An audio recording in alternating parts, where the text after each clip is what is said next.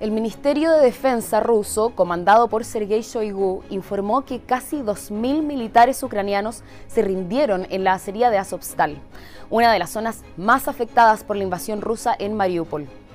Esta planta industrial se transformó en el símbolo de la resistencia ucraniana, pero la orden por parte del gobierno de abandonar la ciudad aseguró el completo control de Rusia en la zona. ¿Es esta una señal del fin de la guerra y un eventual triunfo de Putin? La fábrica de aceros Azovstal fue construida durante la época soviética y contempla grandes construcciones subterráneas.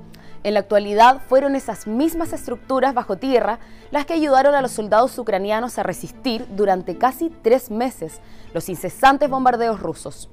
Los últimos soldados atrincherados en la fábrica de acero recibieron la orden a mediados de mayo de abandonar la defensa de la ciudad con la intención de salvar sus propias vidas. Incluso desde Ucrania le solicitaron a Rusia intercambiar prisioneros, ya que una vez rendidos, sus soldados fueron llevados a hospitales controlados por rusos. Вище військове керівництво дало наказ про збереження життя та здоров'я військовослужбовців гарнізону та припинення оборони міста.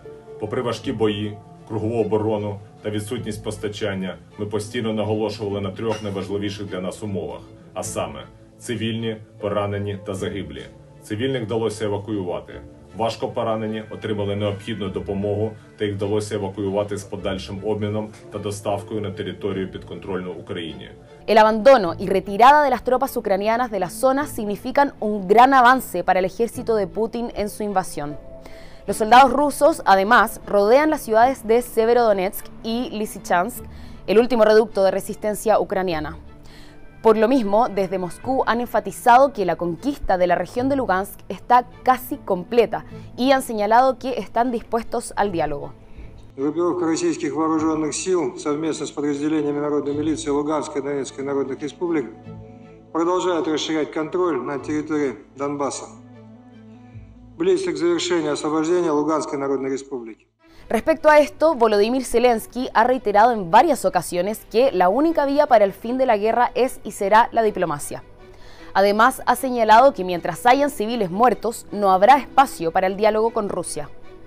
Finalmente, tras la toma del territorio en Mariupol, se estima que las fuerzas rusas se centrarán en la construcción de un puente que una a Rusia con la península de Crimea. Las tropas de Putin están consolidando su posición en el Donbass y desde Estados Unidos se quiere evitar que continúen avanzando. Por lo mismo, han enviado apoyo militar y económico de 40 mil millones de dólares para Ucrania y así continuar la lucha contra Rusia. Si bien aún no hay cifras exactas de fallecidos tras el inicio de la guerra, solo en Mariupol las autoridades calculan que hay 20.000 muertos, entre ellos civiles y soldados. Además, se estima que 14 millones de ucranianos se han desplazado a lo largo del país huyendo de los ataques, siendo casi 7 millones los que han buscado refugio en el extranjero. Si te pareció interesante este video y quieres ver más contenido como este, suscríbete a nuestro canal y no olvides darle like y compartir. Nos vemos en el próximo.